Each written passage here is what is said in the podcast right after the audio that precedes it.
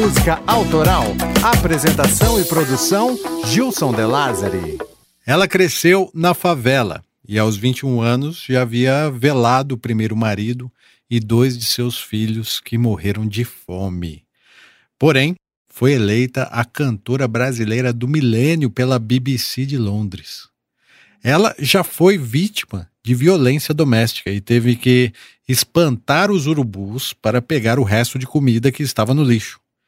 Porém, aparece na lista das 100 maiores vozes da música brasileira elaborada pela revista Rolling Stone. Se você gosta de boas histórias, então se aconchegue, porque o assunto de hoje é Elza Soares e sua mais impactante canção, A Carne Negra. né,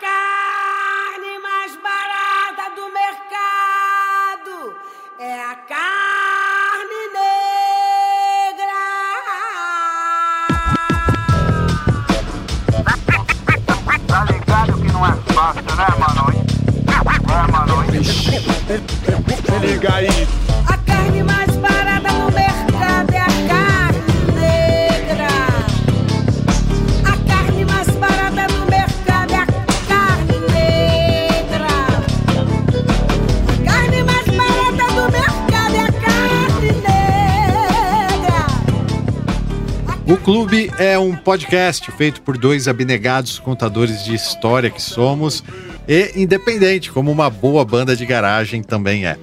É incrível analisar que, mesmo independente, ainda conseguimos brigar ombro a ombro com os grandes e midiáticos sucessos da Podosfera. Se você vê valor no que fazemos e acha importante que continuemos, colabore, apoie essa missão. Acesse clubedamusicaautoral.com.br barra assine e conheça as vantagens que você recebe em troca do seu apoio. E aviso também que agora temos o Pix do Clube, tá? Se você achar justo, pode agora mesmo, enquanto ouve esse podcast, nos fazer um Pix no valor que quiser, usando o nosso e-mail como chave, que é o clube da música autoral, arroba gmail.com. O aqui não se sente revoltado porque o revólver já está engatilhado. Os episódios do clube são bem detalhados. Contamos a história do autor ou autora sempre com muito respeito, sem ser vago. E para a interatividade acontecer, você pode acompanhar a gente nas redes sociais, comentando nossos posts que trazem mais conteúdo e curiosidades sobre os temas dos episódios. Os melhores comentários, além de nos ajudarem aqui com o clube, também serão lidos no episódio extra, onde o Cocão e eu analisaremos a quinta temporada.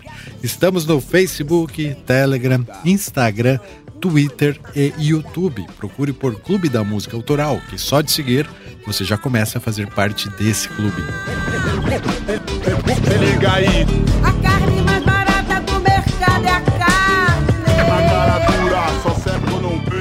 Elza Soares, amigos, que história.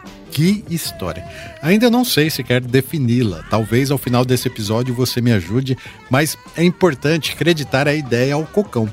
Ele vem analisando o pedido dos ouvintes por mais episódios sobre mulheres na música. Aliás, ele mesmo vem produzindo alguns drops e me alertou que por trás da voz rouca de Elza Soares havia histórias arrepiantes e que se encaixariam no enredo do clube. E eu assino embaixo, viu? É difícil até analisar o momento mais importante dessa jornada. Elsa, em um certo ponto da sua longínqua carreira, encontrou-se estagnada. Talvez ela fosse se aposentar. Depois de tanta coisa, seria até justo. Mas uma voz do além apareceu e a contrariou e trouxe Elsa de volta aos palcos. E quero começar a contar a história de hoje emprestando os trechos do artigo escrito pela jornalista Marina Martini Lopes. Clube da Música Autoral.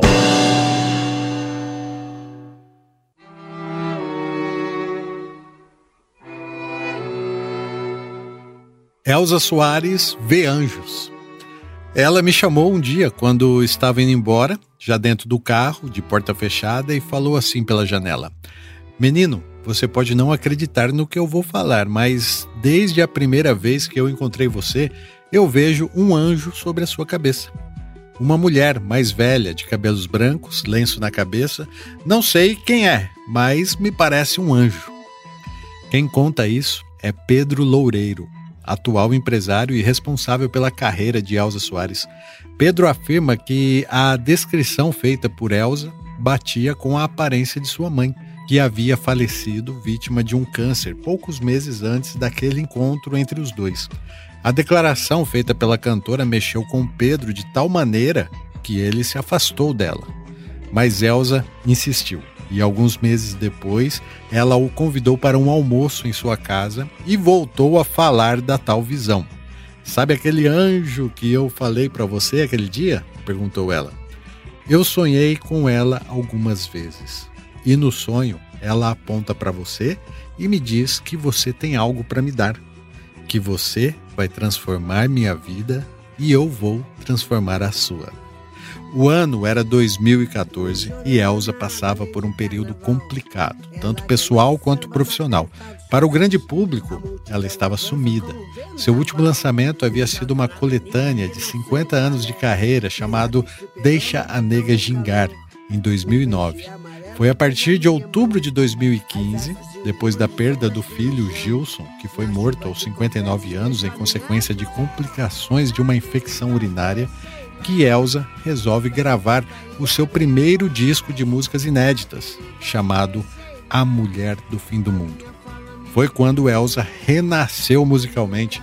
O disco é fruto dessa parceria com Pedro Loureiro e foi produzido por Guilherme Castrupe, misturando gêneros como o samba, o rap e a música eletrônica. E detalhe, esse é o primeiro disco de inéditas da artista com letras que falam diretamente de feminismo, violência doméstica e negritude, todos assuntos que Elsa entende muito bem.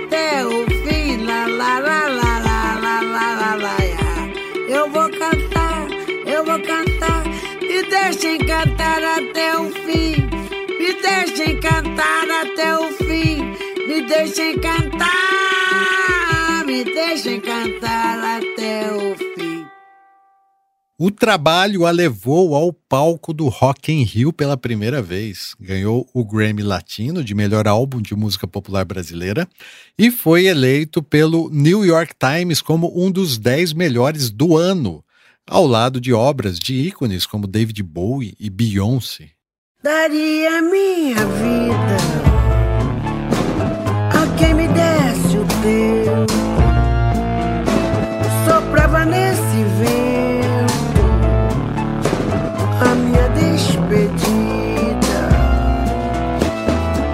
Debaixo dessa terra não me interessa o movimento. Debaixo do cimento não tenho pressa, não há quem queira dançar. Quando essa revolução começou, Elsa já trabalhava com Pedro e com outros integrantes de uma equipe que foi aos poucos construindo em torno de si. Em 2018 e 2019, ela lançaria ainda os igualmente aclamados Deus é Mulher e Planeta Fome. Esse último premiado com o Grammy Latino. Tem um Brasil que é próspero, outro não muda. Um Brasil que investe, outro que suga. Um de sunga, outro de gravata. Tem um que faz amor Ou seja, o sucesso não foi por acaso, é resultado de um projeto, um plano de longo prazo pensado e executado para, nas palavras de Pedro Loureiro, voltar a celebrar uma artista que antes de 2015 estava sub-homenageada. Você acredita em mensagens do além? Nessa história da música, como é sabido, precisa ter talento e sorte. Mas Elsa contou com uma ajuda a mais, o conselho daquele anjo. Inicialmente, Pedro foi contratado sob o burocrático título de diretor de marketing e planejamento estratégico, mas em certo ponto a cantora decidiu que o queria como empresário. Pedro não aceitou, porém, na primeira vez que ela participou do programa Conversa com Bial da Globo, Elsa simplesmente apontou para Pedro Loureiro e o também parceiro de trabalho, Juliano Almeida, que estavam na plateia, e os apresentou em rede nacional como seus novos empresários. Eu hoje estou bem, bem cercada, bem cuidada. Tenho dois empresários maravilhosos, que é o, o Pedro e o, e o Juliano. Estão ali. Estão ali o Pedro é o de barba? É o Pedro de Barba. O Juliano é o sem nada. Eu sei, sem nada. Literalmente. E aí, e, e essa turma que você viaja. Essa e turma que eu viajo tudo. sempre. com essa E naquele eu momento eu me tornei oficialmente empresário dela. Ri Pedro ao se lembrar de que quando Elsa decide algo, ela insiste.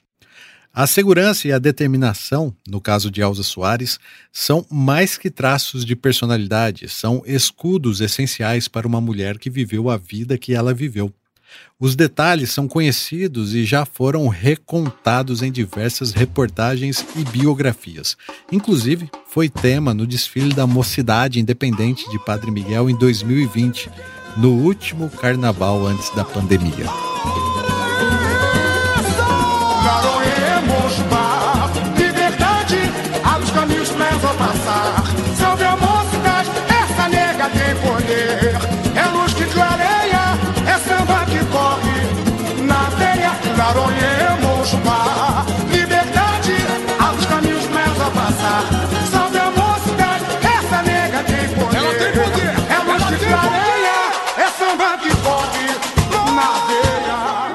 Elsa sofreu com violência doméstica, trabalhou como empregada e lavadeira, sem falar que viveu paixões avassaladoras e foi até culpada pelo declínio de um herói nacional, o Mané Garrincha. Essa passagem na vida de Elsa é uma das mais emblemáticas. E para contá-la em detalhes, Cocão, vamos voltar essa fita.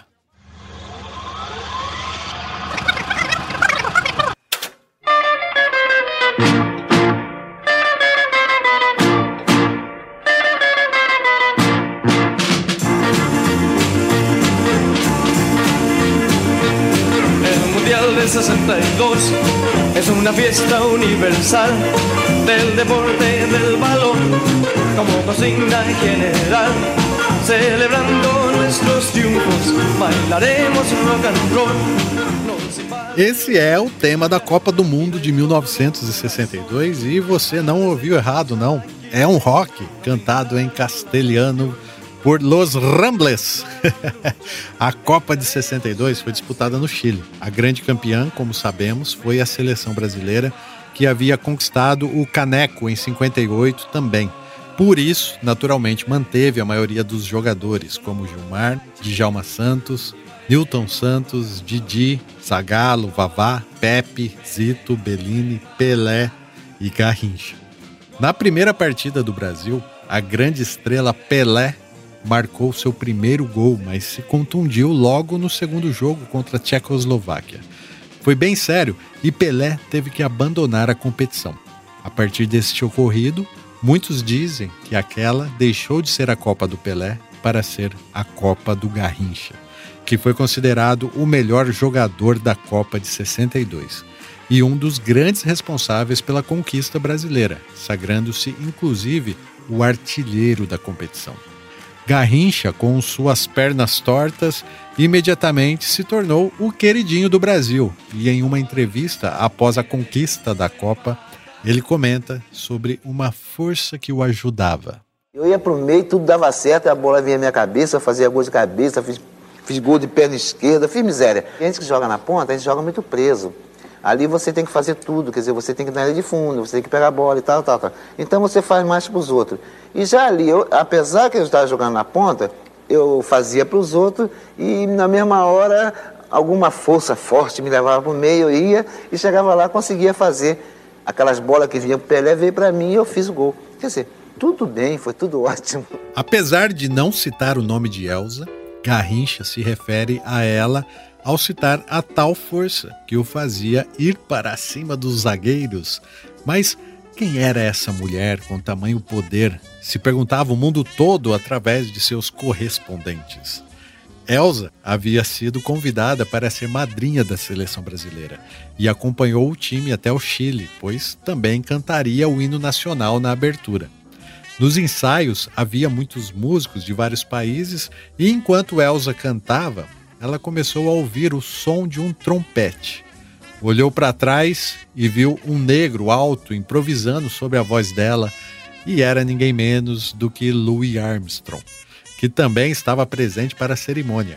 Elsa conta que não fazia ideia da existência do jazzista, que, como todos sabem, tinha um estilo de voz rouca parecido com o da Elsa, ou da Elsa parecida com a dele, né?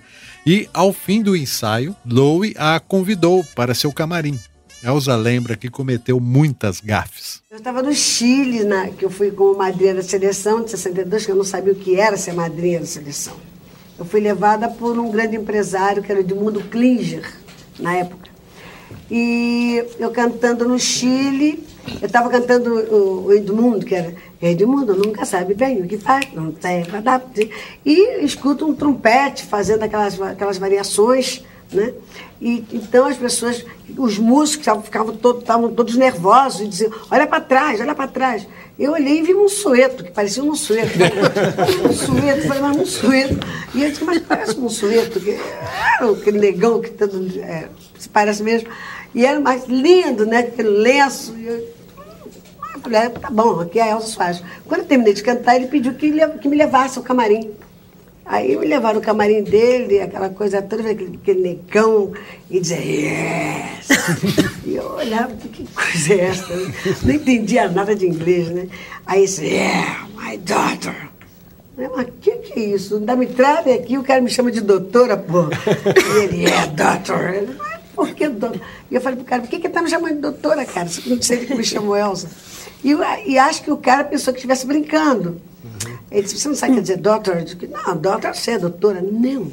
Doutor, em inglês quer dizer filha. Eu digo, não tem nada a ver. doutor. Agora, vai lá e faz um carinho no digo, Começa por onde? Parece um armário, né? Lá, depois um armário. Faz um carinho no digo, Começa por onde, meu Deus do céu?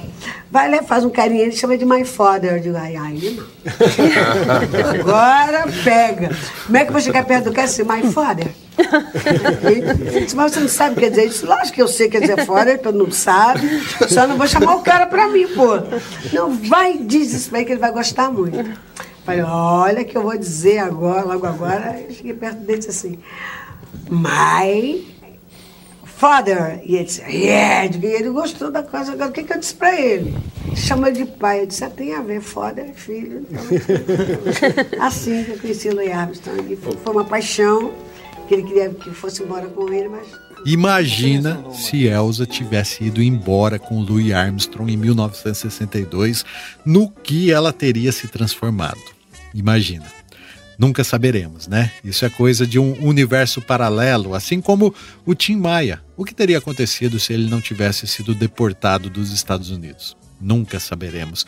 Mas toda essa moral só aconteceu por causa do disco revolucionário que Elsa gravou em 1961, fundindo o jazz com a bossa nova e que foi nomeado de A Bossa Negra.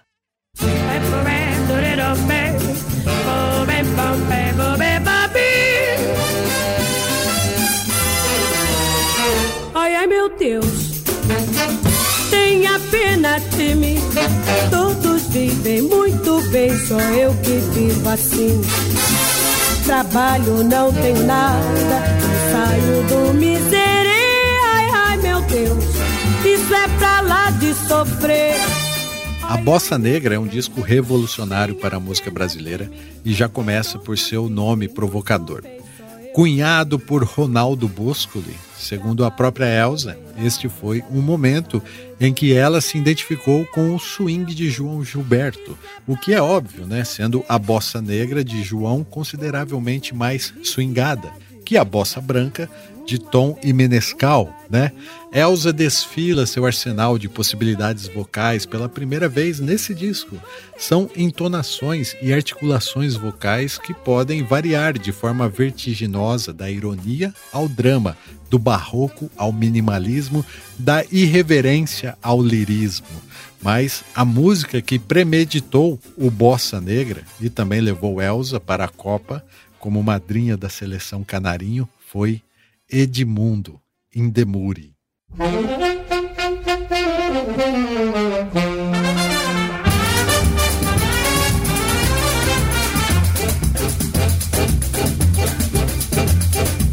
Edmundo nunca sabe bem o que faz. Ele é um sujeito distraído demais. Dizem que uma noite, quando em casa chegou, antes de ir pra cama, ele fez tal confusão. Que o chinelo no seu travesseiro botou. E se ajeitando foi dormir no chão. Na manhã seguinte, depois de levantar, encheu a banheira para um banho tomar. Foi para a cozinha e fritou o roupão. E a água da banheira ele mexeu com a colher. Depois de passar pasta de dente no pão, foi se lavar na xícara de café. É demais. Um homem não sabe o que faz. Tenho pena capaz. Edmundo, todo mundo diz que não mais. É demais. Quando Louis Armstrong chegou ao ensaio, era essa música que a Elsa estava cantando num estilo parecido do dele, né? Mas enfim, o foco aqui é o Garrincha. Elsa confessa que já tinha uma queda pelo boleiro, mas só o conheceu durante a campanha de promoção da Copa de 62. Ela foi fazer um show na concentração e no lugar não tinha onde trocar de roupa. Aí veio um moço muito gentil e ofereceu o quarto dele para ela trocar de roupa. Depois, Elsa ficou sabendo que aquele moço era o famoso Garrincha.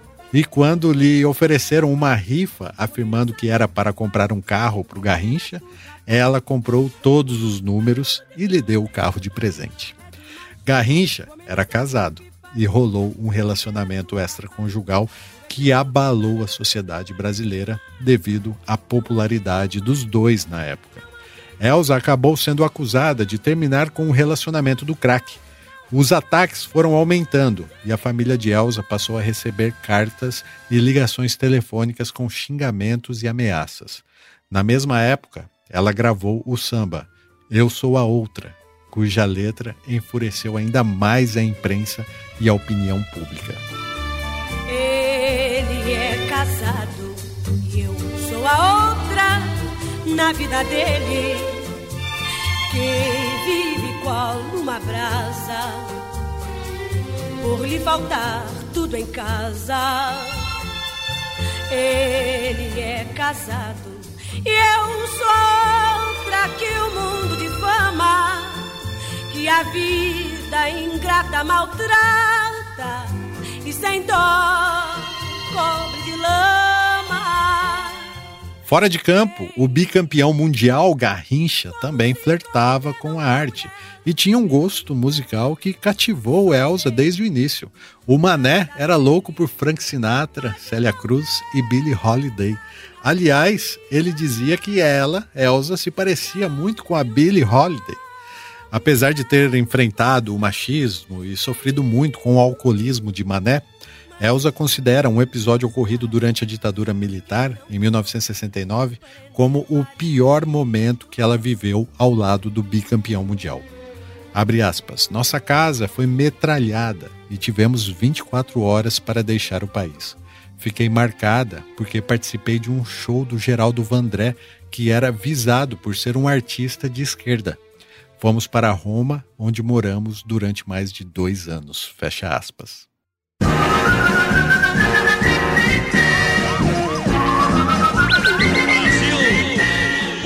Depois da aposentadoria dos campos, Garrincha se tornou um alcoólatra ainda mais alucinado e passou a agredir fisicamente Elsa, que, apesar de em uma ocasião ter chegado a ficar com os dentes quebrados, ela nunca denunciou o marido.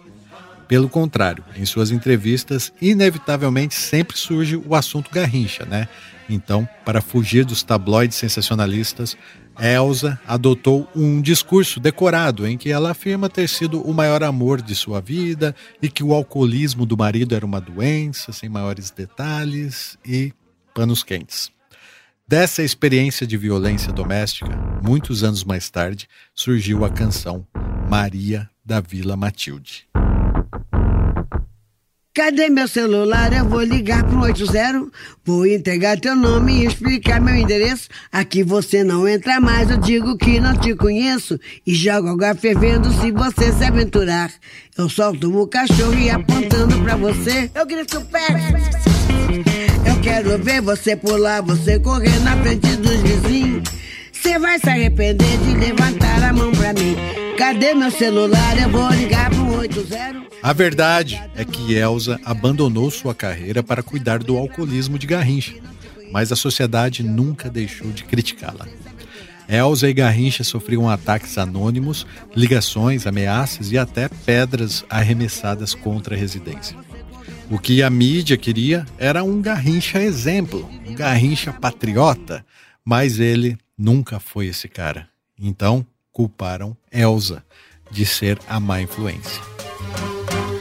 Graças ontem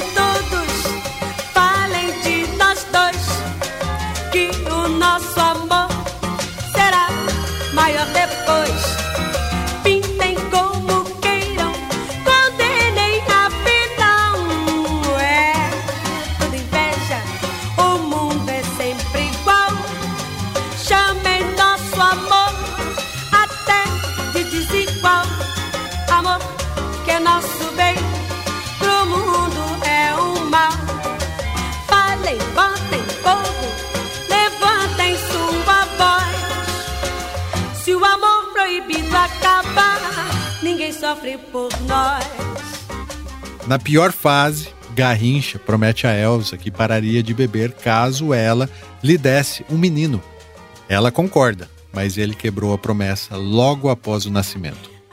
Elsa o flagrou alcoolizado, segurando o filho por uma perna e ameaçando jogá-lo da escada. Então, após 17 anos de união, ela decidiu deixar Garrincha para sempre. Um ano depois, após uma série de problemas financeiros, Garrincha veio a falecer aos 49 anos, no dia 20 de janeiro de 1983, vítima de cirrose hepática na sequência de um coma alcoólico no Rio de Janeiro. Você partiu, saudade me deixou. Eu chorei. O nosso amor foi uma chama que o sopro do passado desfaz. Agora é tudo acabado e nada mais. Você De 1959 a 1973, Elsa lançou pela gravadora Odeon uma série de singles e álbuns que evidenciavam a bossa negra da voz rouca. Ela era ótima nas divisões rítmicas e cheia de malemolência. Em essência, Elza Soares atravessou duas décadas como hábil cantora de sambalanço. E vale lembrar do quarto álbum da discografia da artista, a Sambossa, que era o samba tipo exportação.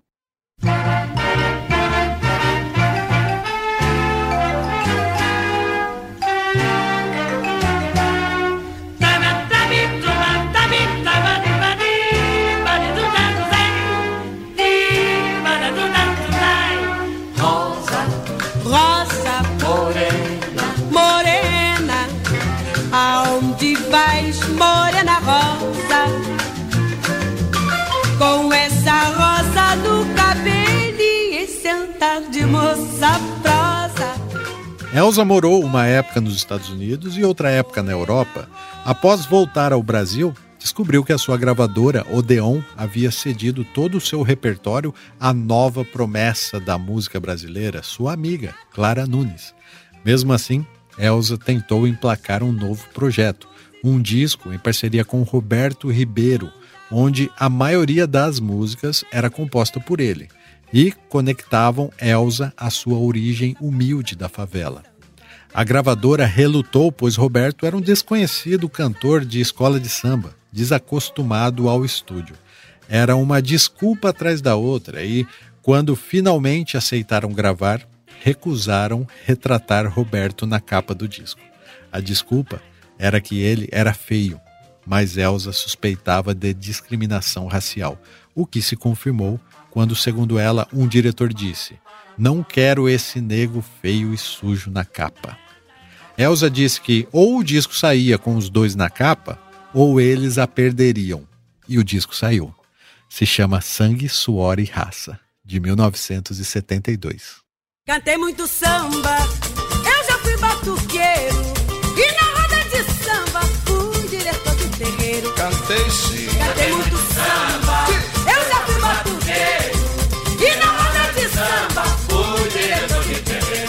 chamaram pra cantar com Pedro da Malaquia. Cantei sexta, cantei sábado, domingo até meio-dia. E eu mandei fazer um terno, bem justinho na cintura. Nossa Senhora! Vou mostrar as minhas curvas na estação de cascadura. Cantei. Eu cantei. Após o ocorrido, a relação com a Odeon se deteriorou e Elsa foi para a então recém-inaugurada gravadora Tapecar, promovendo uma série de turnês pelos Estados Unidos e Europa. Na década de 80, apesar de algumas apresentações e gravações bem-sucedidas, Elsa teve um período de depressão e desleixo que a fez cogitar encerrar a carreira. Mas o convite de Caetano Veloso para que ela gravasse com ele Língua em seu álbum de 1984 mudou os planos. Do lado sambódromo Dos América Latina em pó O que quero que pode essa língua Uh! Do lado sambódromo Dos América Latina em pó O que quero que essa língua Uh! Em 1986, o seu filho com o Garrincha, o Garrinchinha, morre. E Elsa surpreendeu Lobão e apareceu no estúdio, onde ela faria uma participação em A Voz da Razão, do então futuro disco do cantor, O Rock Errou, de 1986. Tem certas coisas que a gente esconde e não sabe aonde estão. Aonde estão? Estão pela da consciência, estão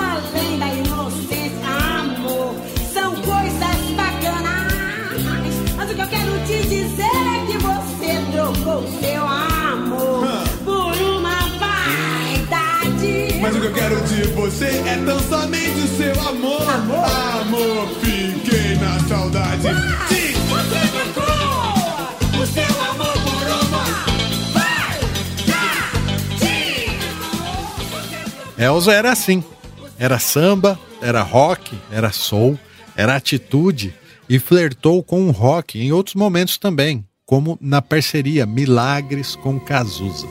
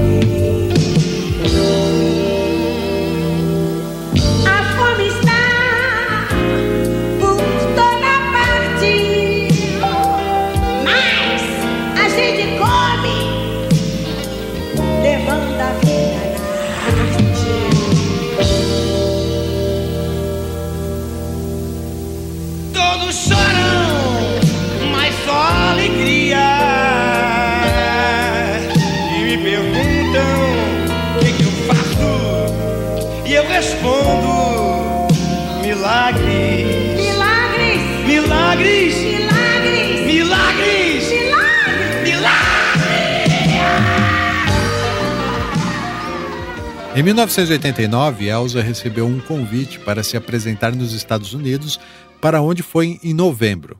Ficou lá por mais de um ano, pulando de show em show sem um caminho definido, e voltou para o Brasil só em agosto de 1991, período onde enfrentou outra crise, envolvendo-se com uma seita religiosa.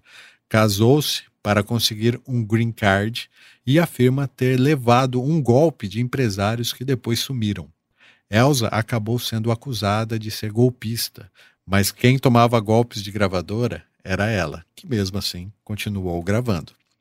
Em 2000, Elsa foi premiada como melhor cantora do milênio pela BBC de Londres, quando se apresentou num concerto com Gal Costa, Chico Buarque, Gilberto Gil, Caetano Veloso e Virgínia Rodrigues.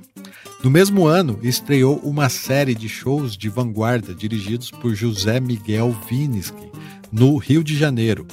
Em Londres, ela se apresentou no Royal Albert Hall, mesmo tendo sofrido uma forte queda alguns dias antes, o que lhe rendeu uma semana no hospital e a atenção de enfermeiras em sua casa para se recuperar. Você pode ver que até hoje Elza Soares tem problemas ao caminhar. E em 2002, o meu álbum preferido, do Cox ao Pescoço, garantiu para Elsa uma indicação ao Grammy.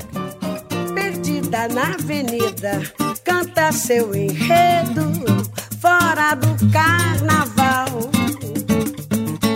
Perdeu a saia, perdeu o emprego, desfila natural. Essa canção se chama Dura na Queda e foi escrita por Chico Buarque para Elza Soares, com direção artística de Zé Miguel Vinix e produção de Alê Siqueira. Do cóccix até o pescoço é um marco na produção fonográfica brasileira.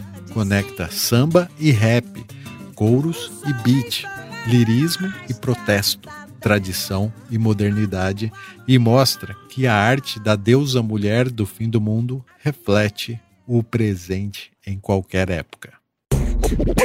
Ouça o que vou dizer. Axé, axé pros meus irmãos. De favela. De favela.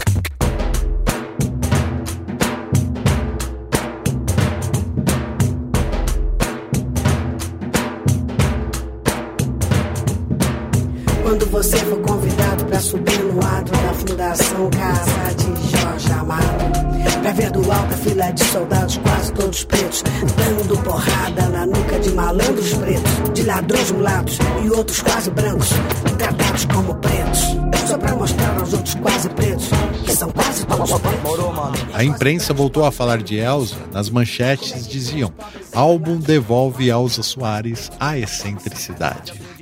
Caetano Veloso, Chico Buarque, Carlinhos Brau e Jorge Benjor eram alguns dos compositores que emprestaram músicas para esse disco. O lançamento impulsionou inúmeras e bem-sucedidas turnês pelo mundo todo, mas tinha uma composição nesse disco que trazia de volta a afronta jovem, aquela que é legítima, mas pode prejudicar. Dificilmente uma artista consagrada como Elza Soares daria voz a uma composição que dizia em seu refrão: a carne mais barata do mercado é a carne negra, que vai de graça para o presídio e para debaixo do plástico. Mas Elza não é só uma artista consagrada. Ela é representante de uma geração. E contrariando a todos, deu voz à carne, que dá título ao episódio 46 do clube.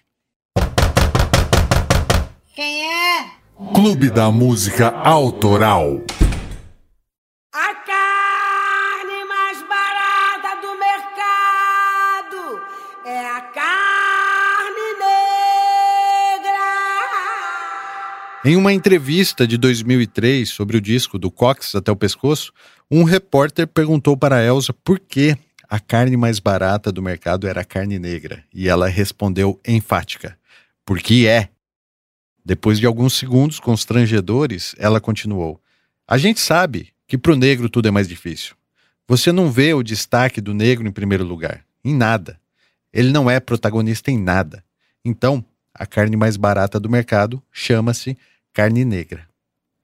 Elsa estava visualmente irritada, pois a canção A Carne, escrita por autores desconhecidos, estava chamando mais a atenção outras músicas do disco, escrita por consagrados compositores como Caetano, Chico Buarque e Jorge Ben.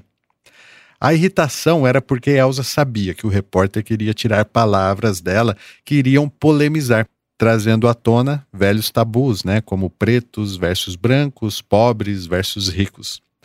Meio sem jeito, após Elsa falar que o negro não é protagonista em nada, o repórter completou: Nem na música? E Elsa disse: Sim, na música sim. Mas você sabia que o principal autor dessa canção é branco? Seu nome é Marcelo Yuca. E eu a ouvi pela primeira vez na voz do seu Jorge, que gravou com o Farofa Carioca. É, o seu Jorge vai lembrar aqui que ele era um tanto quanto anônimo ainda nessa época. Mas Elza continuou, falando que senti a força que aquela música tinha, apesar de que ela não tinha tido grande repercussão, não. Eu não achava que era música só para um grupo de pessoas seletos ouvir. Aquilo era para abrir bem o ouvido de todo mundo e me escutar gritando que a carne mais barata do mercado é a carne negra. Liga aí. A carne mais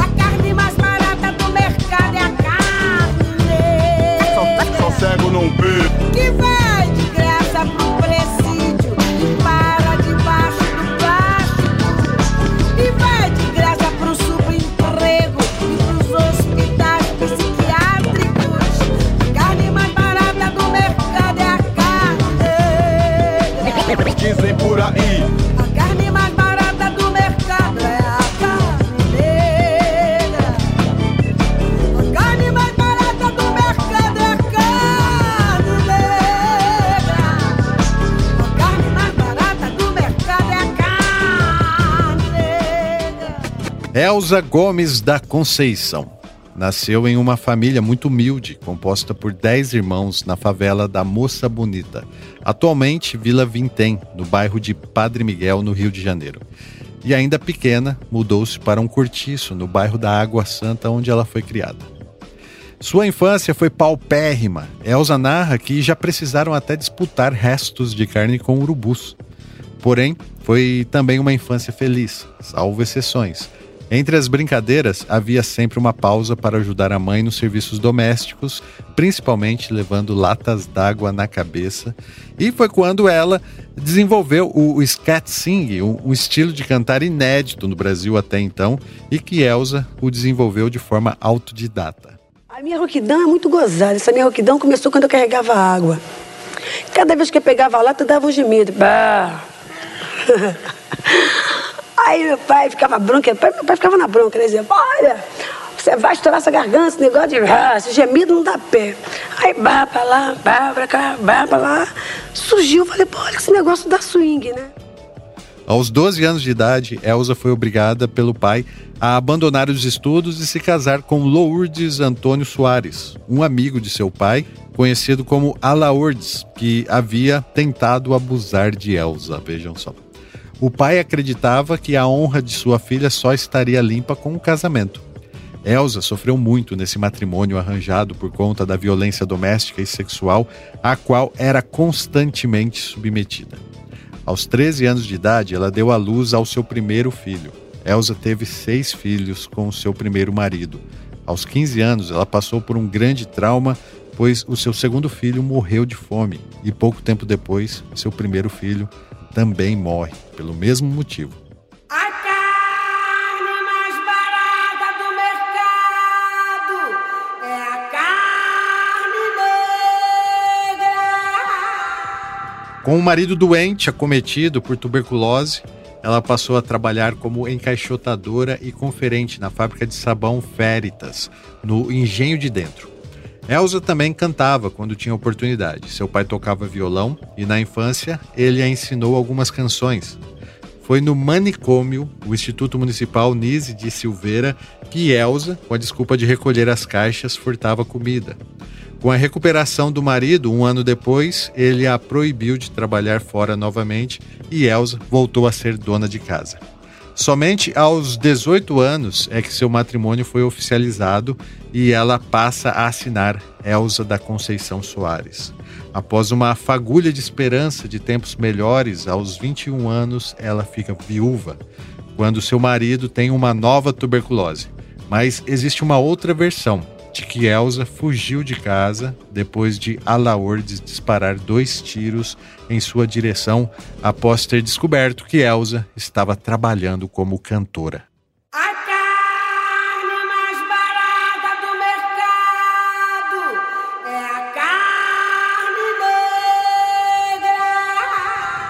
Em 1950, sua filha recém-nascida, Dilma, foi sequestrada o casal que tomava conta da menina enquanto Elsa trabalhava sumiu com a neném de um ano de idade. Foram 30 anos de busca, com policiais e detetives à procura da pequena Dilma. Elsa, sempre triste e angustiada, só reencontrou a filha já adulta, que não sabia de nada. Com o tempo, elas se aceitaram como mãe e filha. Como o crime prescreveu, o casal não foi preso nem nada, e mesmo com a revolta e a dor, Elsa perdoou os sequestradores de sua filha. É a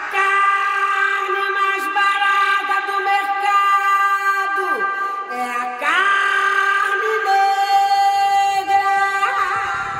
Aos 21 anos de idade, após ter enterrado dois filhos e um marido, Elsa resolve participar do programa de calouros do Ari Barroso.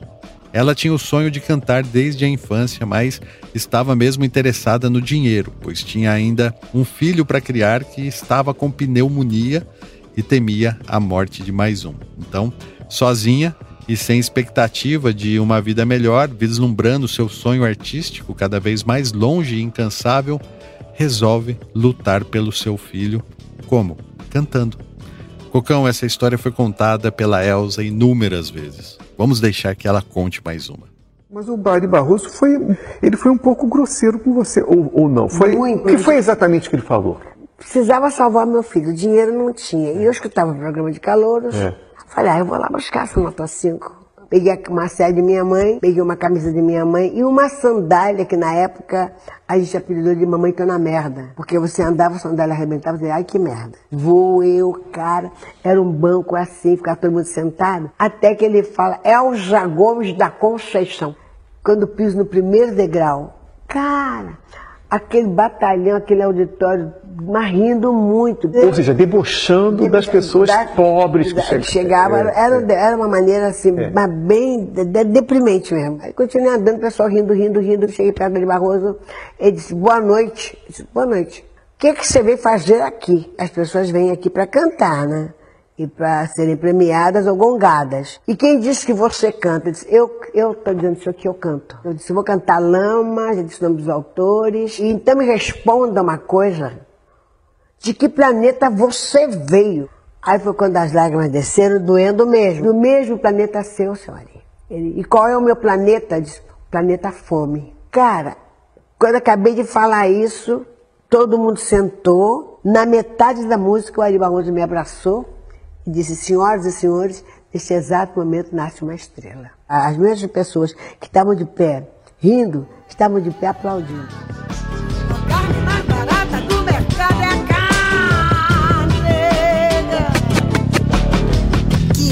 Que fez e faz história segurando esse país no braço, meu irmão.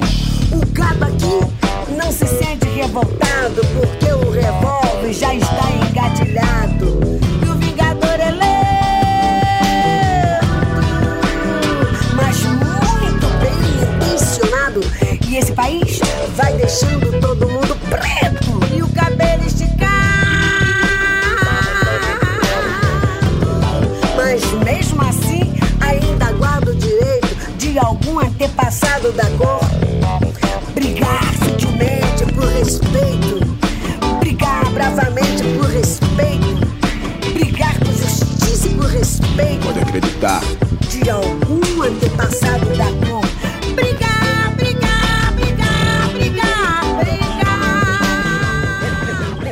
Que Elza Soares passou lhe dá autoridade para cantar a música de letras fortes que ela transformou em protesto, a carne, e mesmo assim ainda guardar o direito de algum antepassado da cor gritar sutilmente ou bravamente por respeito.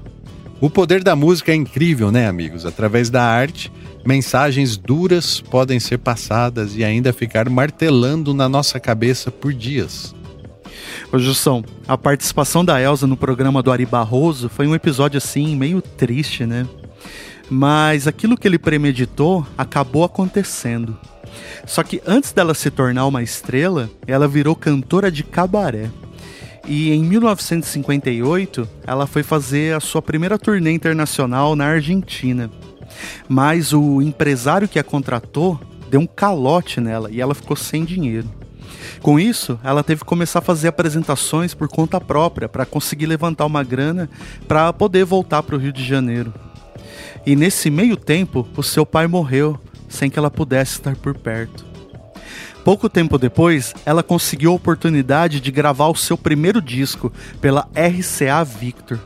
Contudo, novamente ela foi barrada pelo racismo, pois os donos da gravadora ficaram decepcionados ao descobrirem que Elsa era uma mulher negra.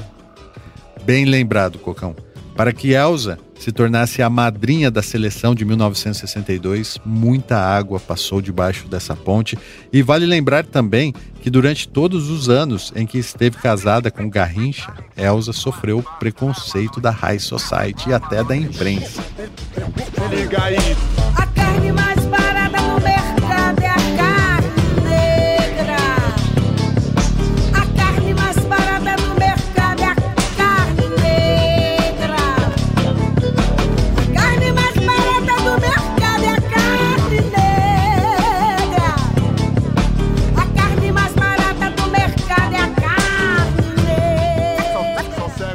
Falando um pouco sobre a canção em si, Marcelo Yuca é o grande responsável pela mensagem indigesta, como eu já disse aqui.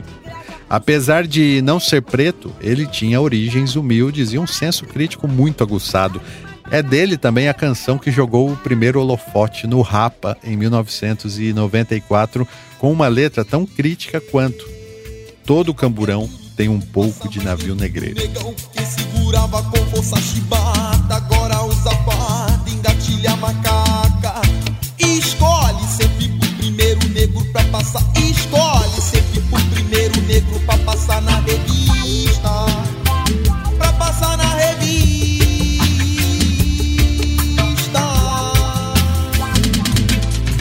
Todo camburão tem um pouco de navio negreiro. Todo camburão tem um pouco de navio negreiro. Quem inventou o apelido Seu Jorge foi o Marcelo Yuca. Numa brincadeira que acabou colando, Seu Jorge e Ulisses Capelletti também são coautores de A Carne, tá? É, não é novidade que o Seu Jorge também tem uma história de muito sofrimento, viveu na rua e encontrou abrigo em um teatro onde morou por anos até se envolver com a arte e integrar a banda Farofa Carioca, que foi quem gravou pela primeira vez A Carne. Ouça a versão do Farofa. A carne mais barata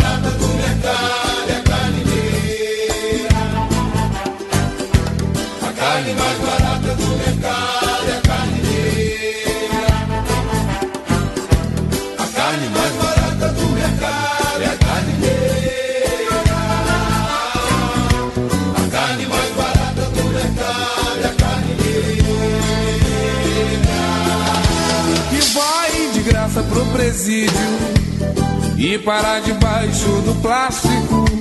Que vai de graça pro subemprego e pros hospitais psiquiátricos. A carne mais barata. Por considerar essa versão aí pouco séria, Elza Soares a regravou e não só isso, como eu disse no começo desse episódio, ela se reinventou na última década. Entre outros projetos autorais, ela lançou Planeta Fome, de 2019, e com esse sugestivo título, claro, as lutas sociais não poderiam faltar, e Elza gravou o que seria uma conclusão de A Carne, chamada Não Tá Mais de Graça, onde a carne negra recebe o peso que tem. Ela agora vale uma tonelada.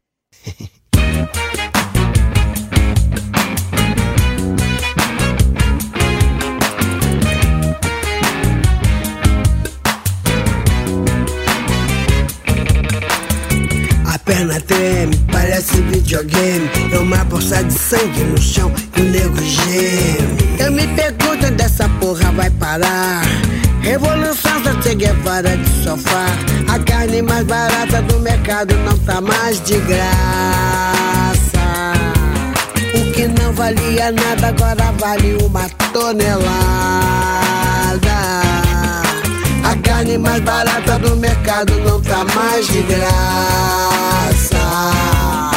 Não tem bala perdida, tem seu nome, é bala autografada. Legal demais, né? Dá pra acreditar que em 2019, quando Elza Soares gravou esse disco, ela estava com 89 anos? Pois é. E essa versão tem a participação do Rafael Mike, que também foi integrante do Farofa Carioca. E é assim, valorizando a carne preta, que vamos chegando ao fim de mais um episódio do Clube da Música Autoral. A carne mais barata do mercado não tá mais de graça. O que não valia nada agora vale uma tonelada. A carne mais barata do mercado não tá mais de graça. Não tem bala perdida, tem seu nome, é bala autografada. Antes de partir, quero deixar um salve para os sócios diretores Matheus Godoy, Henrique Vieira Lima, Caio Camasso, Marcelo Leonardo, Luiz Machado, Lucas Valente, Antônio Valmir Salgado Júnior, Emerson Silva Castro, João Júnior Vasconcelos Santos, Diego Vinícius, Jacques Liston e Liston Júnior, os irmãos. É, sejam bem-vindos. Mais que sócios, diretores do Clube da Música Autoral. Se você vê valor no que fazemos, seja um sócio, acesse clubedamusicaautoral.com.br barra assine e conheça as vantagens que você recebe em troca do seu apoio. Agora, se você gostou dessa história, assim, ó, de verdade, se ela te tocou, te emocionou, você pode nos fazer um Pix agora mesmo, no valor que quiser. Use o nosso e-mail como chave, que é o clube da música autoral, arroba gmail.com e apoie essa missão. A gente só agradece.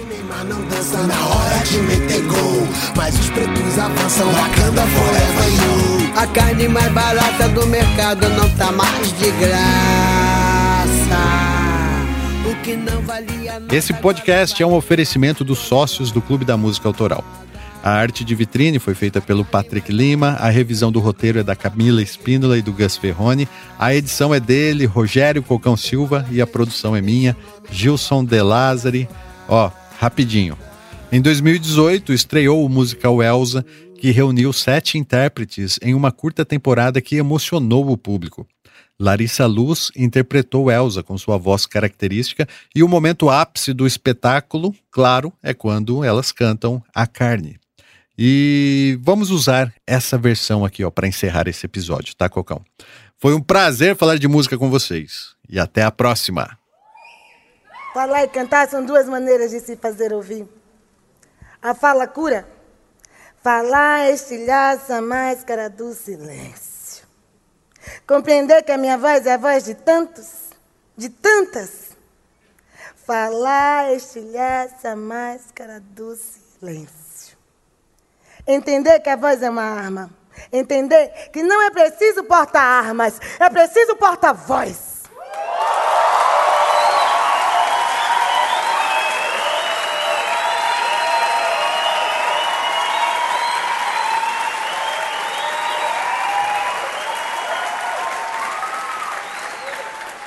Aceitar ser porta-voz. Eu sou um oceano negro, vasto e quieto, deixando para trás noites de terror e medo, trazendo os dons que meus ancestrais me deram. Eu sou o sonho e a esperança dos escravizados.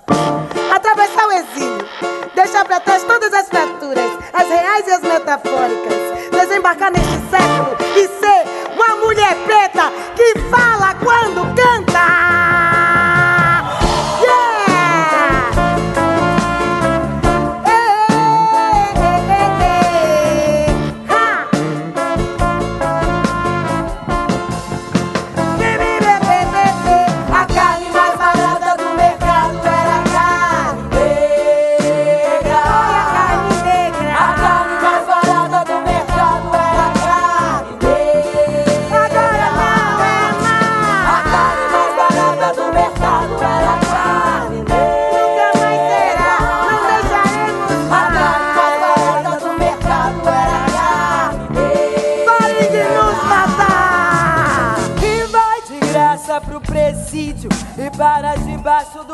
E vai de graça pro subemprego e pros hospitais psiquiátricos. A carne mais barata